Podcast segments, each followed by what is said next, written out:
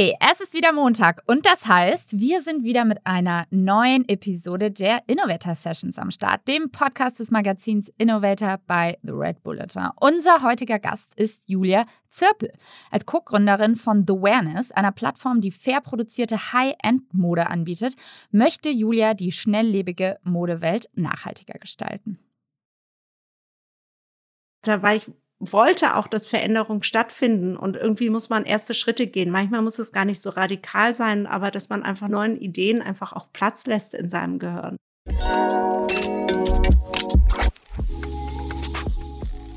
Bevor es weitergeht, möchte ich einen neuen Supporter vorstellen, den wir heute nämlich äh, am Start haben und das ist Readly. Readly ist nämlich eine App, die eigentlich kaum besser irgendwie zu uns passen könnte, denn es geht um Magazine. Die haben über 5000 Magazine und Zeitschriften in ihrem äh, Abo-Modell mit drin und das zum Fixpreis von 9,99 Euro. Also absolut fair für die Anzahl der Magazine. Und das Geile ist, ihr habt unbegrenzt Zugriff auf alle Magazine und mit alle meine ich wirklich alle. Auch alte Magazine findet ihr dort. Ihr könnt euch auch einen Familienaccount einrichten, bis zu fünf Profile gehen da rein. Da könnt ihr euch die Magazine downloaden und später teilen, offline hören, egal ob mit Smartphone, Tablet oder PC. Ich selber habe da mal ein bisschen drin rumgewühlt und habe auch absolute High-Class-Magazine gefunden, die mich selber interessieren, wie das Forbes Magazine zum Beispiel, wie aber auch diverse Sportmagazine über Golf, Fußball. Also für jeden ist was dabei. Und natürlich auch das Innovator Magazine ist mit am Start bei The Red Bulletin, also es lohnt sich doppelt und dreifach. Wir können die Readly App also wirklich wärmstens empfehlen. Geht einfach mal auf readly.com slash innovator, dann bekommt ihr die App für zwei Monate zum Spezialpreis von nur 1,99 Euro. Wir verlinken das Ganze auch in unseren Show Notes, also könnt ihr da auch gerne nachgucken. Und schöner Nebeneffekt, ihr habt natürlich kein Paper Waste. Also wir machen kein Altpapier draus, sondern es ist alles online und digital. Schöne Sache. Readly, die App, unser Supporter heute. Und jetzt geht's los mit dem Podcast Innovator Sessions by The Red Bulletin. So, und ich bin auch wieder dabei. Ich bin Fleming Pink hier mit meiner reizenden Co-Host Laura Lewandowski. Ähm, für die, die zum ersten Mal dabei sind, es werden hoffentlich äh, wieder mal ein paar neue dabei sein. Erzähle ich noch mal ganz kurz, was wir äh, hier heute machen und auch was nächsten Montag dann folgt. Wir nehmen mit jedem Gast nämlich äh, zwei Folgen auf. Wer hier eingeladen ist, sind verschiedene Gründer und Gründerinnen, Forscherinnen, Sportlerinnen oder auch Künstlerinnen ähm, und wir fragen sie hinter den innovativen Rezepten, hinter ihrem Erfolg aus. Und zwar sprechen wir in der heutigen Folge ähm, über die größte Stärke des Gastes. Ganz besonders hierbei ist, dass jeder Gast drei Tipps mitbringt, die ihr dann bestenfalls irgendwie zu Hause anwenden könnt und einfach mal euch so ein bisschen selber optimiert. Das ist so ein bisschen das Ziel der Innovator Sessions. Und äh, dann geht es nächsten Montag weiter mit der Toolbox-Folge. Da verraten unsere Gäste die innovativen Werkzeuge und Inspirationsquellen, wie zum Beispiel Bücher, Apps, Newsletter und Podcasts hinter ihrem Erfolg. Und ihr habt schon gehört, heute ist Julia Zirpel am Start. Ähm, Laura hat ein wunderschönes Intro vorbereitet. Laura, the stage is yours. Danke dir, Fleming. Ähm, eigentlich ist aber natürlich die Stage eher für Julia Zirpel gedacht, denn vielleicht habt ihr es ja selbst schon beobachtet, Menschen, die Mode sehr großer Bedeutung beimessen, die gelten leider immer noch schnell als oberflächlich. Und das eigentlich komplett zu Unrecht, das findet zumindest Julia Zirpel. Sie ist davon überzeugt, dass wir uns selbst und sogar den Planeten verbessern können, wenn wir unserer Kleidung wieder mehr Aufmerksamkeit schenken. Und aufgewachsen ist sie in Indien und beobachtete eigentlich schon als junges Mädchen, wie viel Würde die Frauen dort ausstrahlen, wenn sie einen neuen, mühsam ersparten Sari, also ein indisches Gewand, sich übergeworfen haben. Und davon war sie so fasziniert von diesem Anblick, dass sie dann ihren Weg in die Mode selbst fand. Erst als Journalistin und heute eben als Co-Gründerin von The Awareness, einer Plattform, die fair produzierte High-End-Mode anbietet.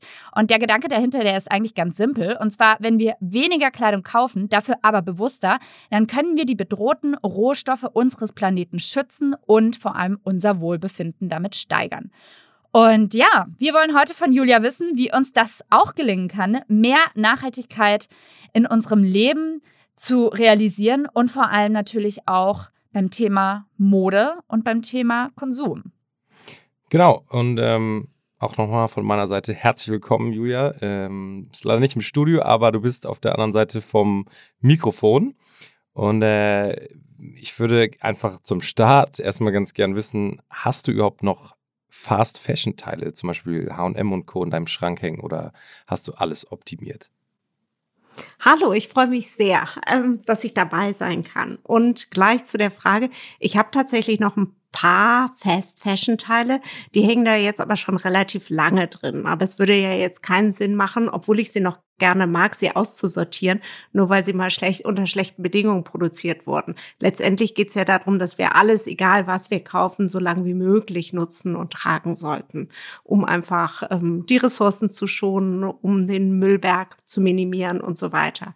Also ja, ich habe noch Sachen, aber ich bin ähm, inzwischen wirklich sehr ich mache auch keine, ich versuche auch keine Ausnahmen mehr zu machen. Ich weiß, eine ganze Zeit lang habe ich dann immer noch gedacht, ach naja, Socken oder sowas kann man ja dann doch nochmal schnell hier und da bei einem sehr günstigen Anbieter kaufen. Aber auch das lasse ich jetzt eigentlich. Also ich bin schon sehr bewusst geworden mit meinen Einkaufsentscheidungen.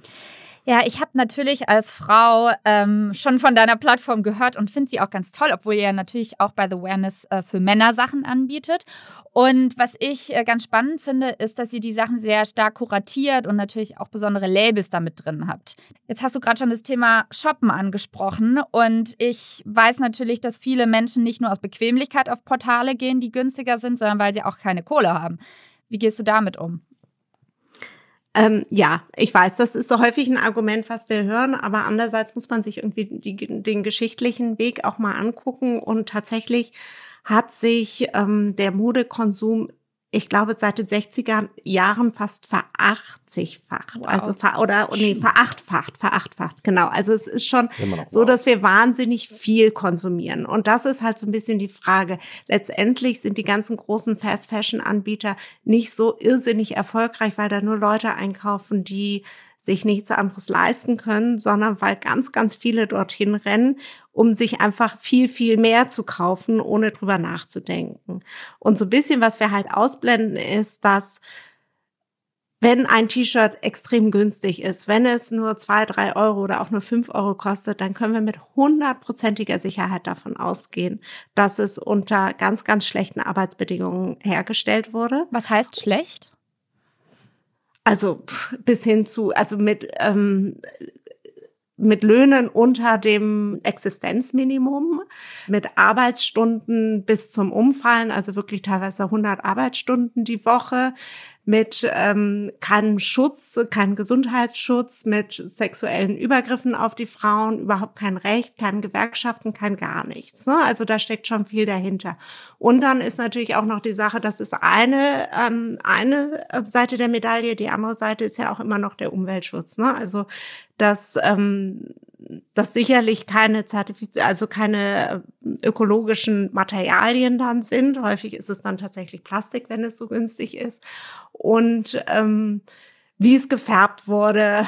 Also man darf einfach nicht vergessen, ich glaube, es, wie kommt denn so ein Preis überhaupt zustande? Man muss sich das einfach mal vor Augen halten. Es fängt an mit dem Rohstoff, zum Beispiel Baumwolle. Die muss gepflanzt werden. Das sind, ähm, die muss geerntet werden, was ein wahnsinniger Aufwand ist, weil der nach wie vor auch häufig manuell gemacht wird. Dann werden die, ähm, die Fasern hergestellt, dann wird gesponnen, dann wird gefärbt, dann werden die Fasern ähm, ausgerüstet, auch wieder mit tausend Giften, dann ähm, wird es gewebt, dann werden ähm, parallel dazu ähm, wird es designt und Schnitte erstellt, dann werden die Sachen genäht, dann muss es verpackt werden, dann wird es transportiert nach über die halbe Welt, zum Beispiel nach Europa, dann wird Marketing davon bezahlt, dann wird hier ähm, äh, hängt es in Läden, da werden auch wieder Leute für beschäftigt und dann soll ein T-Shirt zwei Euro kosten. Also ich weiß nicht, wie soll denn das funktionieren? Ja, das klar. kann nicht funktionieren. Und wir können nicht davon ausgehen, dass wir sagen, okay, nur damit sich jeder und immer jederzeit alles leisten kann, müssen wir so billig sein, machen wir das halt auf Kosten von anderen Leuten. Das funktioniert für mich nicht. Ich äh, habe ja selber ein kleines Modelabel und wir haben auch genau diese Themen, wo wir sagen, so wir wollen einfach genau wissen, was woher kommt und, und den diese Prozesskette an jeder Stelle optimieren in unseren Möglichkeiten. Ähm, du bist jetzt 20 Jahre schon in der Branche. Ähm, wann ist dir das erste Mal aufgefallen, dass da irgendwas nicht, nicht richtig läuft, wie es laufen sollte? Es war mehr ein schleichender Prozess. Also es ist auch so, dass sich in der Zeit, in der ich in der Mode gearbeitet habe, auch sehr, sehr viel verändert hat. Wir sind am Anfang immer zweimal im Jahr auf die Messen gefahren und auf die Schauen und haben uns die neuen Kollektionen angeguckt. Die kamen dann irgendwann mit Verzögerung auch in den Handel. Und dann gab es irgendwann vier Kollektionen. Okay, es gibt ja auch vier Jahreszeiten. Und jetzt ist es aber tatsächlich so, jeder, der einen Laden betritt, erwartet eigentlich jedes Mal eine komplett neue Kollektion auf der Fläche. So sind wir inzwischen schon umgeschult worden. Und ähm, genauso sehr wie permanent neue Sachen reinkommen, müssen ja auch muss das Zeug auch die ganze Zeit verkauft werden und da ist ein unheimlicher Druck dahinter. Es werden zigtausend Sales-Kampagnen gemacht. Wir haben das Gefühl, es gibt gar keinen normalen Preis mehr. Eigentlich ist der Sales-Preis der richtige Preis. Also es ist, hat auch zu so einem Verfall geführt und, ähm, und auch zu einem absoluten Preisverfall. Also es ist viel, viel günstiger geworden. Ähm, auch vor 20 Jahren gab es auch schon Fast Fashion. Ähm, aber noch nicht in dem Maße, dass es immer billiger und billiger und noch mal billiger wurde. Und das hält natürlich auch den Konsumenten, der, der denkt überhaupt nicht mehr drüber nach. Gleichzeitig habe ich auch gemerkt, je weniger Geld ausgegeben wird, desto weniger wird sich auch eigentlich damit auseinandergesetzt. Was steht mir? Was tut mir eigentlich gut? Worin fühle ich mich gut? Worin sehe ich gut aus und sicher? Also was, was ist auch wirklich ein kleines Stück, was mir was bringt? Also häufig wird es dann gekauft, weil es einfach nur billig war oder ähm, man hat es gerade in der Kampagne gesehen oder es war im Sale oder ach, die Farbe ist ganz schön, sie steht mir aber nicht und es wird noch nicht mal einmal angezogen. Also das ist ja irgendwie total absurd geworden. Wie gehst du mit der Frage um, steht mir das oder nicht? Ich meine, du bist jetzt Expertin. Du hast Modedesign mhm. studiert, du warst Moderedakteurin bei Brigitte, Cosmopolitan, Myself. Und du hast da sicherlich ein ganz gutes Gespür, aber es gibt einfach, glaube ich, auch super viele Menschen da draußen, die denken, hä, was brauche ich denn eigentlich? Und dann kaufen mhm. die random die Sachen, weil die eigentlich nicht wissen, was sie wollen. Genau, also, ja. Das ist ja ein Problem. Nee, absolut. Das, ähm, das ist auch ein Problem. Ich bin auch davon überzeugt, dass so viel günstig gekauft wird aus einer Unsicherheit, weil dann kann man ja gar nicht so viel falsch machen. Und es ist für mich auch ein sehr deutsches Phänomen, dieses, das hattest du auch am Anfang angesprochen, dass Mode ja was sehr Oberflächliches sei und ähm, deswegen will man sich gar nicht damit beschäftigen. Und jetzt ist, hat es auch noch so ein dreckiges Image, jetzt will man sich erst recht nicht mehr damit beschäftigen. Aber dann ähm, in dem Moment, wenn man Kleidung auch keinen Wert zumisst, ähm, wird sich diese ganze Spirale auch nicht verbessern. Ich glaube schon, dass es sich auch mal lohnt, wirklich in Kleiderschrank am Anfang der Saison zu gucken und zu überlegen, okay, was habe ich eigentlich? Ähm, Sachen auch durchzuprobieren, auszumisten, sich die Zeit zu nehmen. Das muss man dann tatsächlich mal machen und ähm, einfach mal zu gucken, was könnte ich neu kombinieren, vielleicht ein, zwei Sachen ergänzend dazu kaufen, dass man irgendwie so einen neuen Look hat, sich eventuell auch mal Hilfe dann holen, wenn man unsicher ist. Ich kenne das gerade bei Leuten, die neu in einen neuen Job reinkommen, die dann so unsicher sind oder auch bei Präsentationen plötzlich merken, sie müssen viel mehr präsentieren, wissen eigentlich gar nicht, was, wie sie gut gut aussehen. Das wird auch dann auf den letzten Drücker gemacht. Dann wird fast in so eine Panik verfallen und dann ist, hat das Ganze auch so was unheimlich Negatives letztendlich. Mhm. Und gar nicht, dass es ein schönes Erlebnis mehr ist. Das ähm, höre ich immer wieder und dann werden Sachen gekauft und dann, ach nee, doch nicht und ich ziehe sie ja doch nicht an. Also es ist viel aus so einer totalen Unsicherheit heraus, ja. Okay, du hast ja deine größte Stärke nachhaltig leben heute mitgebracht und da ähm, ganz konkret drei Tipps, wo ich gerne jetzt mal bei dem ersten einsteigen würde, weil du da gerade auch schon ein bisschen angekratzt hast. Der erste Tipp, den du heute mitgebracht hast, ist, finde deinen Zweck. Kannst du mal erzählen, was du damit meinst? Ja, ähm, ich glaube, wenn man weiß, wofür man was macht, dann fällt einem vieles leichter, Entscheidungen fallen einem äh, leichter. Und mit einem Zweck meine ich, dass man einfach sich tatsächlich fragt, warum bestimmte Sachen gemacht werden. Also auch so ein, so ein, so ein wird so ein Modewort ist Purpose letztendlich auch geworden. Also vor allen Dingen ähm, für mich trifft das natürlich sehr stark jetzt im Job zu, dass ich einfach gesagt habe, ich ähm, habe ganz, ganz lange für Magazine gearbeitet und auch sicherlich das System gefüttert, mit dem ich immer gesagt habe, es gibt neue Trends, ihr müsst neue Sachen kaufen und so weiter. Ähm, dass es mir sehr geholfen hat, mich, mir diese Frage zu stellen, warum mache ich das eigentlich? Oder was wäre für mich, ähm, was wie könnte das Warum anders aussehen? Ich hatte nicht, ich habe mir immer gesagt, okay, es hilft natürlich, wenn man also es ist eine gewisse Art von Lebensfreude, die man mitgibt, Ablenkung, man gibt Tipps, wie man sich gut anzieht, aber letztendlich habe ich gedacht, das ist, das ist nicht das, wo ich wirklich mein Warum definieren würde. Und ähm, in dem Moment, wo wir The Awareness gegründet haben, hat sich das dann so ein bisschen aufgelöst, dass ich gesagt habe, okay, mir ist es ein Anliegen, ich kenne die Branche, ich kenne die ganzen ähm, negativen Seiten, ich weiß aber auch, was die Stärken sind und das möchte ich einfach besser betonen und ich möchte eigentlich, wir möchten vor allen Dingen mit The Awareness ähm, ganz tolle kleine Labels auch unterstützen, die wir immer suchen und rauskramen, die einfach eine tolle Geschichte haben, die aber auch ein, ähm, sich wirklich mit dem Thema Nachhaltigkeit sehr stark auseinandersetzen und die promoten, die verkaufen, da eine Verkaufsplattform sein, aber auch darüber erzählen. Also das ist das ein gutes Stichwort, Julia. Da muss ich mal kurz einhaken. Ähm, du sagst ja Content auch erzählen und du kommst mhm. ja aus dem Journalismus ja. und mich interessiert das natürlich immer wahnsinnig, weil ich auch Journalistin bin. Man kommt jetzt von der kreativen Seite, man erstellt Inhalte und dann wird man plötzlich unternehmerisch tätig und möchte diese Inhalte ja auch unternehmerisch aufziehen. Mhm. Wie hat dir dieser, wie ist dir dieser Sprung gelungen?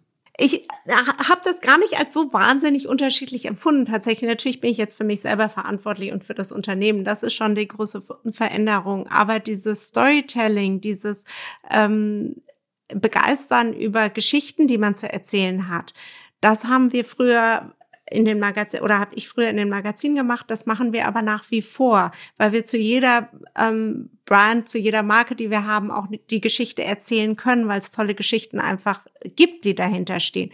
Also im Prinzip dieses, das dass es jetzt eine reine Verkaufsplattform ist und früher nur Journalismus. Ich glaube, im Modejournalismus ist es eh schon ein bisschen schwammiger, weil man natürlich sehr viel über Produkte redet. Das tue ich jetzt natürlich nach wie vor auch sehr gerne und sehr viel. Also und was ähm, mir einfach wahnsinnig viel Spaß auch früher gemacht hat, ist auf den Messen unterwegs zu sein, neue kleine Brands zu entdecken, die vorzustellen, ähm, dann natürlich in der Zeitschrift. Das machen wir jetzt halt einfach auf der Plattform und bieten gleichzeitig an, dass wir es auch noch verkaufen. Also mhm. so ein Wahnsinnsunterschied sehe ich gar nicht. Ja. Das ist äh, vielleicht auch eine sehr persönliche Frage, aber ich als, als eigene Fashion Brand so, ich habe jetzt auch schon zwölf Jahre hinter mir und auch wie du gesagt hast, so, wir waren auch mal auf der Messe, das hat sich alles verändert. Wir merken immer mehr und mehr, wie wichtig Nachhaltigkeit ist und haben auch selber den Anspruch, immer nachhaltiger zu werden.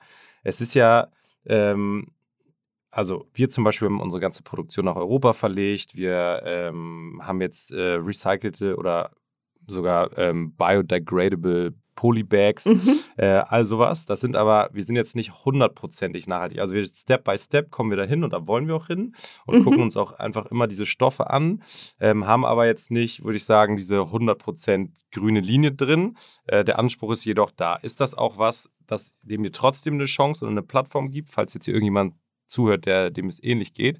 Oder sagt ihr, nee, es muss schon wirklich so all the way und, und auch in der Kommunikation noch intensiver äh, sein, sonst hat man keine Chance, irgendwie bei uns auch aufzutauchen? Also was wir machen ist am Anfang, wenn wir mit Brands zusammenarbeiten, erstmal gucken wir uns an, ähm, passt es vom Stil, vom, vom ganzen, weil das ist uns genauso wichtig. Also wir glauben nach wie vor, wenn ein Teil nicht wirklich gefällt und modisch nicht überzeugt, dann ist es, ähm, dann wird es auch nicht geliebt werden. Und darum geht es uns halt in erster Linie. Wir wollen, dass die Sachen wirklich lange getragen werden, weil das ist eins der größten Probleme, dieses schnelle Wegwerfen. In, Im zweiten Schritt haben wir dann immer einen relativ ausführlichen Fragebogen, den wir den Firmen schicken, wo es tatsächlich zu diesen ganzen unterschiedlichen ähm, Feldern der Nachhaltigkeit geht. Und ähm, da erwarten wir einfach eine totale Transparenz von den Marken. Und uns ist klar, es sind die wenigsten, die komplett 100 Prozent agieren können. Ich weiß gar nicht, ob das so richtig möglich ist. Aber es ist, ähm, was wir einfach da merken, durch diesen Fragebogen, aber auch durch die Gespräche ist, versucht da jemand nur so ein Greenwashing zu machen und mal ein Produkt zu lancieren und das im Vordergrund zu stellen, aber ist sonst nicht bereit, sonst irgendwas zu ändern? Oder haben wir das Gefühl, da ist eine Firma, die sich wirklich auf den Weg macht und peu à peu Sachen umsetzt und auch noch Ziele hat und einfach eine Stringenz und eine Glaubwürdigkeit dahinter ist? Das ist eher also auf das setzen wir. Und wir haben tatsächlich Firmen, die schon weiter sind und Firmen, die noch nicht so weit sind. Ähm, aber das ist auch was, wo wir auch dranbleiben und auch immer mal wieder mit den Firmen sprechen. Und was wir auch von am Anfang war es, also wir haben, als wir vor drei Jahren live gegangen sind, waren viele Sachen auch noch schwieriger. Es hat sich auch vieles inzwischen verbessert. Und ähm, wir haben damals auch gemerkt, dass wir auch gerne Wissen austauschen. Also wenn wir merken, eine Firma hat irgendwie Probleme oder da ging es lange Zeit tatsächlich um diese ähm, Verpackung der einzelnen Teile. Das, also es wird ja häufig ähm, davon gesprochen, dass, weiß ich nicht, Onlinehandel so viel Verpackung hat. Verpackung ist aber auch im stationären Handel. dass ähm, es wird jedes einzelne Teil verpackt und alles meistens in Plastik. Und was gibt es da für Lösungen? Ja, so. wir sind da auch ja auf einer Reise. Genau, wir sind auf einer Reise und die möchten wir begleiten. Genau. Und was auch viele ja. nicht wissen, ist, dass einfach gesetzlich gewisse Sachen vorgegeben sind, dass ja. jedes einzelne ja. Produkt in einem einzelnen Bag sein muss ja, und so genau. weiter. Und das ja, ist ja ein politisches Problem am Ende des Tages. Auch definitiv. Also es gibt Aber da gibt es inzwischen auch Lösungen. Und genau. das hat sich auch gerade in den letzten zwei Jahren extrem viel getan auf dem Bereich. Ja, mhm. ja absolut. Ich würde gerne mal zu deinem zweiten Tipp übergehen. Und zwar heißt der, hör auf dein Gewissen. Und Gewissen ist ja immer sehr, ich würde mal sagen, flatterhaft. Wenn man gerade ja. The True Cost als Dokumentation angeguckt hat, dann ist man wahrscheinlich total nachhaltig. Und dann vergisst das Gehirn einfach auch schnell. Wie kann man sich dieses Gewissen immer wieder, wie kann man immer wieder ein schlechtes Gewissen haben? Genau, lustigerweise, ich hatte auch, ähm, also man hat immer wieder ein schlechtes Gewissen, das weiß man auch, gerade wenn man Sachen, billige Sachen kauft und so weiter. Ne? Also und man unterdrückt es dann und will es nicht hören, aber spätestens, wenn man es zu Hause auspackt, hat man es dann wieder. Ich ähm, für mich ist es gar nicht nur das Gehirn, es ist auch häufig einfach so ein Bauchgefühl. Und ich glaube, das lässt sich auch nicht so richtig abschalten, sondern das ist einfach da. Und ich glaube, dass wir dem viel mehr Raum einfach geben müssen. Wir sind gerne damit beschäftigt, gerade übers Gehirn uns tausend Ausreden zu überlegen oder warum wir jetzt gerade nicht drauf hören müssen und so weiter. Aber es ist eher der Bauch, der einem dann immer sagt, doch, es wäre schon ganz gut. Also das ist für mich ganz interessant, dass du sagst, ähm, dass das Gewissen im Gehirn liegt. Ich würde es woanders verorten. Ja, also ich würde sagen beides. Also wenn ich die Fakten kenne und ich weiß, dass, äh, weiß ich nicht, äh, Plastik ja irgendwo auch schädlich auf meiner Haut ist, ähm, dann denkt man darüber ja wahrscheinlich anders nach. Aber nichtsdestotrotz macht man es dann wieder. Und wahrscheinlich ist auch das ein Prozess, oder? Wie war denn das bei dir eigentlich? Also ich bin da auch nicht frei von. Ne? Also das, das muss man natürlich auch mal sagen, dass man dann denkt, so, oh, jetzt regnet es, dann nehme ich halt doch lieber das Auto. So, ne? Also das, das, ähm, ich glaube, da, da braucht man sich nichts vorzumachen. Und äh, ich glaube aber, es ist ganz gut, also dieses, das Gewissen so wegzudrücken, finde ich einfach einen blöden Ansatz. Ich finde, man kann dem ruhig ganz gut Raum geben und, ähm, und auch darauf hören. Und man wird nicht perfekt sein, aber das beim nächsten Mal, dass man einfach auch sich dran erinnert und sagt, irgendwie hinterher ging es mir nicht gut damit mit der Entscheidung. Oder ich fand, also dass es in Ordnung ist, aufs Gewissen zu hören. Also ich glaube, das ist ja so ein bisschen. Ähm, was jetzt auch häufig so in dieser Diskussion ist, dieses Gutmenschtum und so weiter und alles, ähm, keiner soll irgendwie, darf mehr Fehler machen und nur noch Perfektion und so. Ich glaube, darum geht es nicht, sondern es geht tatsächlich darum, mit welchen Entscheidungen fühle ich mich tatsächlich wohl und muss auch nicht irgendwelche schlechten ähm, Gewissensbisse oder sowas unterdrücken. Ich finde ja eigentlich auch immer das Formulieren von positiven Botschaften meistens sinnvoller, wenn man sich wirklich immer wieder vor Augen führt, was, dass es Spaß macht und nicht, dass ich mir irgendwas verbiete. Würdest du sagen, es gibt so eine Art Mantra oder Satz, den du dir immer wieder ins Bewusstsein rufst, um dich daran zu erinnern, das ist eigentlich was total Gutes und Positives, was du machst und nichts Schlechtes, was du vermeidest? Mm, ähm, ich weiß jetzt nicht genau, ob ich die Frage richtig verstehe, aber im Prinzip geht es auch so ein bisschen darum, dass wir sagen, wir wollen einfach eine bessere Alternative sein. Was, also dieses wirklich, was ist richtig, was ist falsch, ist ja immer so ein bisschen schwierig, finde ich, zu definieren, sondern aber es gibt halt zu allen fast immer eine, eine bessere Alternative und damit geht es einem einfach besser in dem Moment. Und das ist halt was, was wir insgesamt durchspielen müssen. Bei jedem einzelnen, jeder einzelnen Entscheidung, bei jedem einzelnen ähm, Gegenstand, bei allem, ähm, alles kann im Prinzip neu gedacht werden. Und ich glaube auch, dass es eine große Chance jetzt momentan für die Gesellschaft ist, dass man viele Sachen neu denken kann und ähm, auch so eine neue Aufbruchsstimmung da Wie entstehen kann. Äh, Entschuldigung, ja.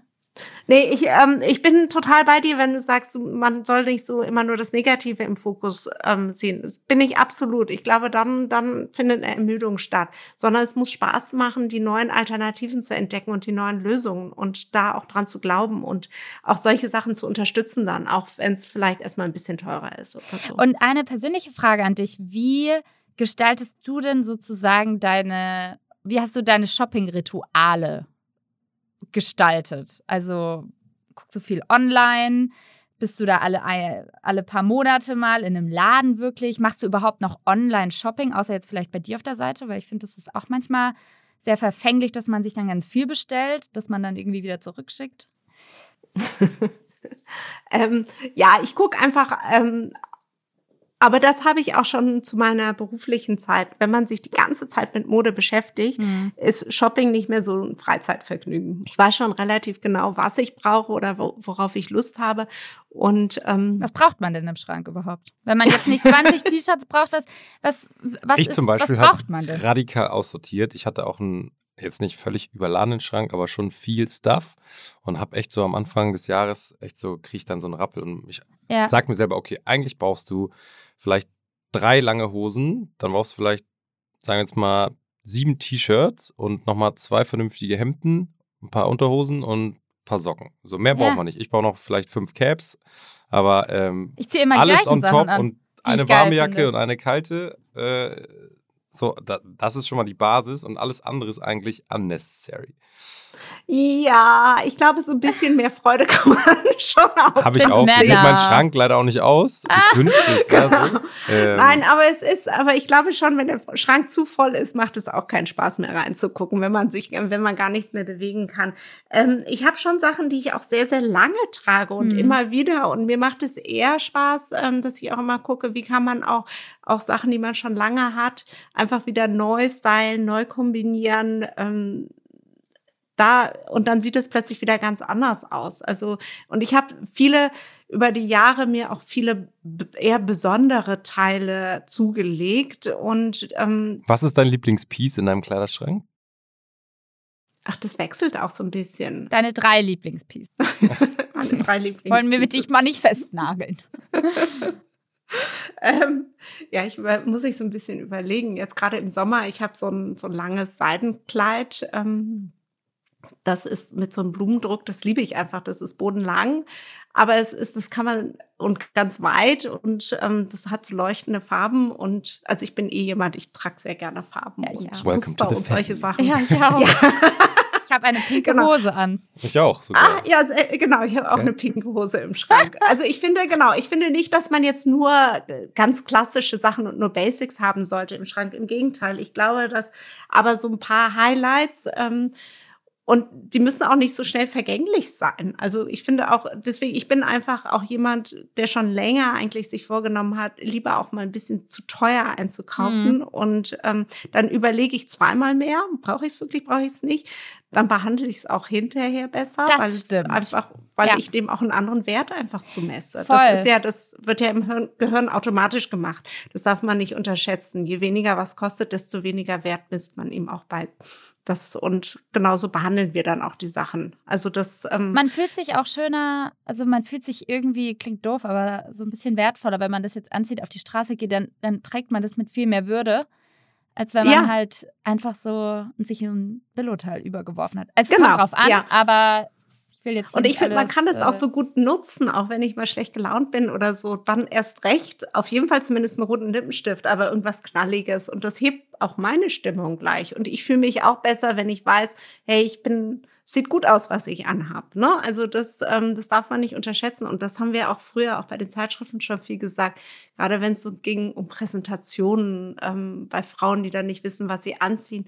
Man sagt, es kann nicht sein, dass ihr euch, weiß ich nicht, wochenlang auf diese Präsentation vorbereitet und dann für die Kleidung eine halbe Stunde, eine Stunde, das muss dann, wenn überhaupt, und dann eigentlich eine Unsicherheit. Und aber das erste, wenn jemand auf eine Bühne kommt, ist halt das Outfit, was man sieht. Und das ist der erste Au äh, Eindruck, der sich verfestigt.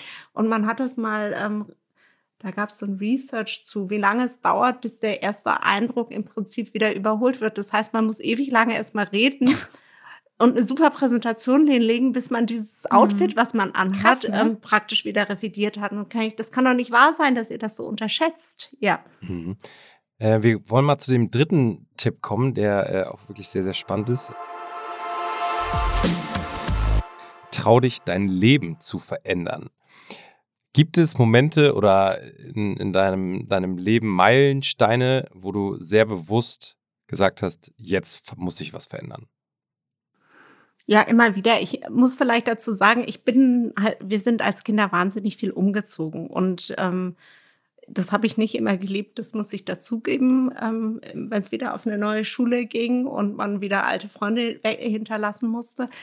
Aber es hat mich gelernt, dass, ähm, dass es einen immer weiterbringt, Veränderungen zuzulassen auch. Und dieses damit hadern und zu sagen, ach nee, und früher war alles besser, das, das, das macht nichts wieder gut, sondern muss wirklich diese Veränderung annehmen und auch Schritte vielleicht mal wirklich bewusst gehen. Und natürlich war das ein ganz bewusster Schritt, als ich damals nach über 20 Jahren in verschiedenen Redaktionen gesagt habe, okay, das ist jetzt ähm, für mich der Weg gewesen und ich muss jetzt was eigenes machen, weil ich da nicht mehr dran glaube, was ich bisher gemacht habe das war ein ganz klarer Schritt, den ich gemacht habe. Ähm, aber ich habe auch früher immer schon mal Schritte gemacht, indem ich Städte gewechselt habe oder auch noch mal zum Studium ins Ausland gegangen bin oder auch während ich gearbeitet habe bei den Magazinen noch mal ähm, ähm, in Amsterdam auch ein Zusatzstudium gemacht habe und so weiter, weil ich wollte auch, dass Veränderungen stattfinden und irgendwie muss man erste Schritte gehen. Manchmal muss es gar nicht so radikal sein, aber dass man einfach neue neuen Ideen einfach auch Platz lässt in seinem Gehirn. Ne? Wenn wir jetzt mal beim Thema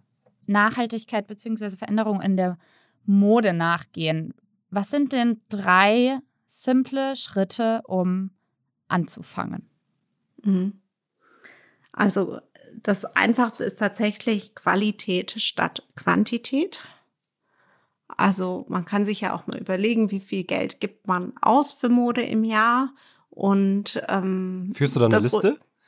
Ich nicht, aber ähm, ich würde das durchaus mal empfehlen. Also es gibt ja auch immer mal Leute, die sagen, die haben so ein Detox gemacht oder so mal eine bestimmte Zeit. Also gerade wenn es Heavy Consumer war, eine bestimmte Zeit gar nichts zu kaufen und dann so sehr erstaunt waren, wie wie sehr einen das auch wieder so auf Null, Null zurück oder wie viel bewusster man da hinterher damit umgeht. Jetzt Aber ich, ich glaube. Ich, ich habe mal eine Zwischenfrage, weil du gerade sagst, Bewusstsein und mal gucken, wie viel gibt man aus. Ich glaube, viele Frauen, die zögern ja, ich gehe jetzt mal von Frauen aus, das betrifft aber sicher auch, auch Männer, die sagen, oh, jetzt fühle ich mich gerade nicht so wohl, ich möchte abnehmen, ich möchte zunehmen, ich werde mhm. schwanger, wie auch immer. Wie geht man denn davor, wenn man sich dann so ein krass teures Piece kauft und man sich so denkt, ähm, vielleicht passe ich da gar nicht mehr rein oder ich will da gar nicht mehr reinpassen in drei, in drei Jahren oder in ja, ähm, drei Wochen. Klar, es gibt immer Veränderungen, vielleicht passt es da nicht mehr, aber ich finde, ähm, dann, dann kauft man sich halt vielleicht eher mal tolle Schuhe oder eine schöne Tasche, wenn es sein muss, oder ähm, ich liebe auch Sachen, es muss ja auch nicht alles hauteng sein und super passend, sondern auch mit ein bisschen mehr Platz, wo man dann auch mal die zwei Kilo, die es rauf und herunter geht, ähm, dann auch die umspielen kann. Ne? Also ich finde, das ist klar. Aber wenn man das immer vor Augen hat, dass man immer sagt, okay, vielleicht bin ich ja im halben Jahr irgendwie meine vier, fünf Kilo schlanker und dann ähm, ähm, deswegen kaufe ich mir jetzt nur noch was Billigeres um dann in einem halben Jahr mir ganz tolle, teure Sachen zu kaufen. Das funktioniert nicht. Diese fünf Kilo sind meistens nicht unter oder sie sind relativ schnell wieder oben drauf. Also ich glaube, man sollte einfach auch in dem Moment bleiben und sagen, was ist jetzt das Richtige für mich? Und ähm, ich möchte, also ob es dann in einem halben Jahr, wenn ich dann abgenommen habe, ähm, mir noch so gut gefällt, ist eh noch mal eine andere Sache. Also ich finde schon, dass man von dem jetzigen Moment ausgehen soll, aber halt gucken soll, passt es in mein Leben? Zieh es auch wirklich an? Brauche ich es auch? Habe ich nicht schon fünf verschiedene ähm, schwarze T-Shirts? Brauche ich jetzt das sechste auch noch? Beziehungsweise was viele auch machen, ist, wenn es um ein besonderes Event geht, ein, weiß ich nicht, bin auf eine Hochzeit eingeladen, dann wird wahnsinnig viel Geld für ein Kleid ausgegeben, was nur einmal angezogen wird. Und für so Basics, die jeden Tag immer, immer wieder angezogen werden, wirklich guter Pullover oder eine, eine gute Hose, die richtig ordentlich sitzt oder so, da wird dann plötzlich gespart. Und ähm, was ich, da kann ich einfach nur sagen, ich bin, ich habe auch keine super einfache Figur. Ich kaufe mir auch mal eine Hose, die ich dann zum Beispiel noch anpassen lassen muss beim Schneider, weil sie einfach im, in der Taille nicht so richtig hundertprozentig ordentlich sitzt. Aber das lohnt sich dann einfach. Die mhm. Sachen habe ich dann auch wirklich jahrelang an. Aber das mache ich natürlich auch nur, wenn es eine teurere Hose ist. Wenn es jetzt eine für 20 Euro ist, würde ich die nicht nochmal für 20 Euro anpassen lassen. Also Punkt eins war ja ähm, erstmal vielleicht eine Budgetplanung quasi, hey, wie viel gebe ich eigentlich aus und dann rational an die Sache rangehen, als nur mit dem Bauchgefühl. Äh, was wäre zweitens? Genau, dann sich wirklich damit auseinandersetzen. Ähm, also erstmal, wie viel Geld gebe ich aus, wie viel kann ich ausgeben, auch ähm, und eine andere Planung angehen. Dann aber auch tatsächlich gucken, was habe ich bereits in meinem Kleiderschrank, auch wirklich wie so ein ruhig alle halbe Jahr zur neuen Saison wie so ein ähm, einmal durchgucken, alles durchprobieren, was ziehe ich noch an, was, was kommt in Second-Hand-Laden, wo kann ich wirklich ganz gezielt einzelne Teile nur kaufen, um ganze Looks wieder ähm, irgendwie fresh hinzukriegen. Dass, ähm, dass man sich wirklich damit auseinandersetzt. Und dann auch, wenn man da eine Unsicherheit hat, sich auch jemand mal beratend zur Seite nehmen. Wen würdest du da anrufen? Okay, du kennst ähm, dich jetzt aus, aber. Ja, ich kenne mich auch. es gibt, es, ähm, es gibt in fast allen Städten sowas wie Personal Stylist. Es gibt aber auch, man kann auch im, auch auch bei den so klassischeren, nicht klassischeren, aber gut sortierten Kaufhäusern oder sowas gibt es häufig auch einen Stylist, der einem helfen kann. Also weiß ich nicht, im ja. KDW gibt es sowas, aber auch bei Ludwig Beck kann man so jemanden In buchen, München, auch ne? bei Bräuninger kann man so jemanden mhm. buchen. Das gibt es schon. Auch bei Lodenfrei haben die sehr gute Verkäufer, die einem helfen. Das ist ähm, die andere Sache ist die, je kleiner und privater die Läden auch sind, ist es teilweise auch sehr hilfreich, weil man dann auch wirklich eine Person hat, die einen vielleicht, auch wenn man da ein, zwei Mal mehr hingeht, einen auch kennt und schon weiß, okay, das und das trägt sie gerne, das hat sie sich schon mal gekauft, vielleicht würde was anderes noch dazu passen. Mhm. In diese wirklich anonymen großen ähm, ähm, ähm, High Street Läden reinzugehen, da äh, da wird ein nie, also da da ist man natürlich auch allein gelassen. Also vielleicht auch mal lieber eher wieder den kleineren Laden, wo man einfach automatisch eine Beratung dabei hat und die einen vielleicht auch dann beim zweiten, dritten Mal schon kennen. Und was wünschst du dir ähm, so an Transparenz in der Kommunikation von den Produzenten oder Labels? Ähm, worauf achtest du, wenn du jetzt bei Pieces guckst? Ja, äh, das ist tatsächlich eine sehr schwierige Frage, weil viele Leute einfach fragen, woran erkenne ich denn, ob was nachhaltig ist? Ich bin jemand, der teilweise sehr kritisch auch Siegeln gegenüber ist, weil Siegel häufig nur einen Teil der, des Produktionsweges abbilden. Also wenn ich jetzt ähm, Fairtrade-Siegel drauf habe, sagt das noch gar nichts über die Baumwolle, über wie es gefärbt wurde oder äh, sonstiges aus. Und häufig ist es sogar eine Überspezifizierung. Damit wird sich praktisch reingewaschen. Also ich, ich suche mir einen bestimmten Teil des Weges aus, zertifiziere den und rechts und links guckt dann halt niemand mehr so genau. Das gleiche gilt auch, wenn draufsteht, ähm, es ist Organic Cotton oder so sagt es noch gar nichts, wie es eigentlich gefärbt ist. Und das ist eigentlich äh, mit 20 Prozent so das, der größte Umweltfaktor. Also sowohl beim CO2-Verbrauch als auch bei der Belastung der Gewässer. Also das da ist, deswegen bin ich ähm, Siegeln teilweise sehr kritisch gegenüber. Auch gerade, weil ähm, kleinere Firmen sich teilweise gar keine eigenen Siegel leisten können, weil das ein sehr teurer Prozess ist und das natürlich nur die Großen machen. Ich hatte jetzt auch mal mit einem deutschen Hersteller von, der jetzt gar nicht so klein ist, aber von Unterwäsche gesprochen. Die lassen alles in Portugal und in Deutschland produzieren und er sagt, bei ihm hängt dann auch so ein Shirt ähm, und es kostet das Dreifache ähm, neben, von einem Shirt, was daneben hängt und was dann so eine Fair-Wear-Zertifizierung hat, die sicherlich sehr gut ist, aber die zertifizieren gar nicht im westeuropäischen Raum, mhm. weil es ja einfach andere Reglementorien eh gibt. Also das ist so ein bisschen schwierig. Also was ich eigentlich empfehlen kann, ist, je kleiner das Label ist, desto geringer ist die Wahrscheinlichkeit, dass wahnsinnig viel produziert wird, dass irrsinnig in den Preisen gedrückt wird und so weiter. Also unterstützt die kleinen Labels. Je kleiner, desto besser. Das finde ich ein sehr schönes Schlusswort, um nochmal deine ganzen Tipps, die du uns mitgebracht hast, zusammenzufassen. Im Grunde geht es darum, und um die Frage, wie können wir nachhaltiger leben und das vor allem im Fashion-Bereich beziehungsweise in unserem eigenen Konsumverhalten umsetzen. Und da hast du zum einen gesagt, finde deinen Zweck, also wirklich gucken, welches Thema interessiert mich, ähm, ordne dich diesem Zweck unter, versuch wirklich diesen Bereich für dich zu verstehen, zu hacken, konsequent zu sein und dich peu à peu weiterzuentwickeln.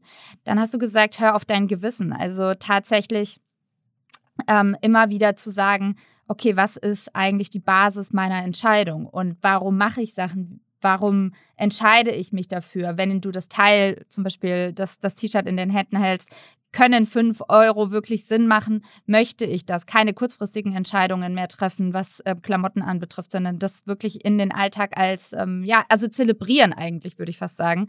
Ähm, und nicht als eine spontane ähm, Sache abstempeln, die muss man jetzt halt auch noch machen vor einer kurzen Präsentation.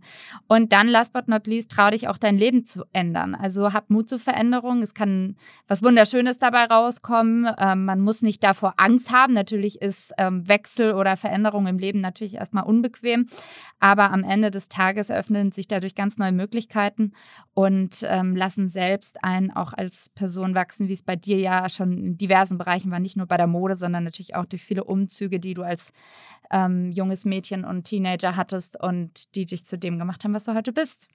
Julia, ich hoffe, ich konnte das ganz gut zusammenfassen. Ja, viel besser als ich. ich bin begeistert. Amazing. das freut mich sehr. Und ich hoffe natürlich, dass auch unsere Zuhörer und Zuhörerinnen viel mitnehmen konnten und das ein wichtiger Gedankenanstoß war beim Thema Mode. Und ich hoffe, dass wir uns, dass wir alle einen guten Job gemacht haben, um euch ein bisschen ins Gewissen zu reden, aber natürlich im positivsten Sinne.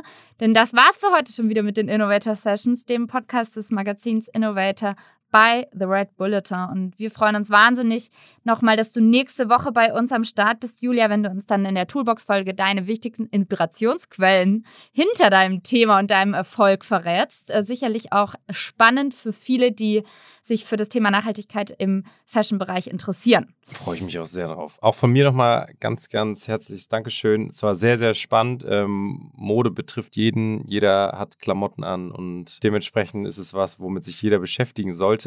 Und äh, davon ähm, gerne nächste Woche mehr, denn äh, ja, auch ich freue mich auf nächsten Montag und herzlichen Dank. Abonniert uns, falls ihr es noch nicht gemacht habt und schickt uns Feedback auch zu dieser Folge wieder. Wir freuen uns da immer sehr drauf und Julia, wir äh, quatschen in sieben Tagen. Liebe Grüße. Wunderbar, Woche. vielen, vielen Dank. Es war ganz toll bei euch und ich freue mich auf nächste Woche. Super. ciao. Ja, ciao.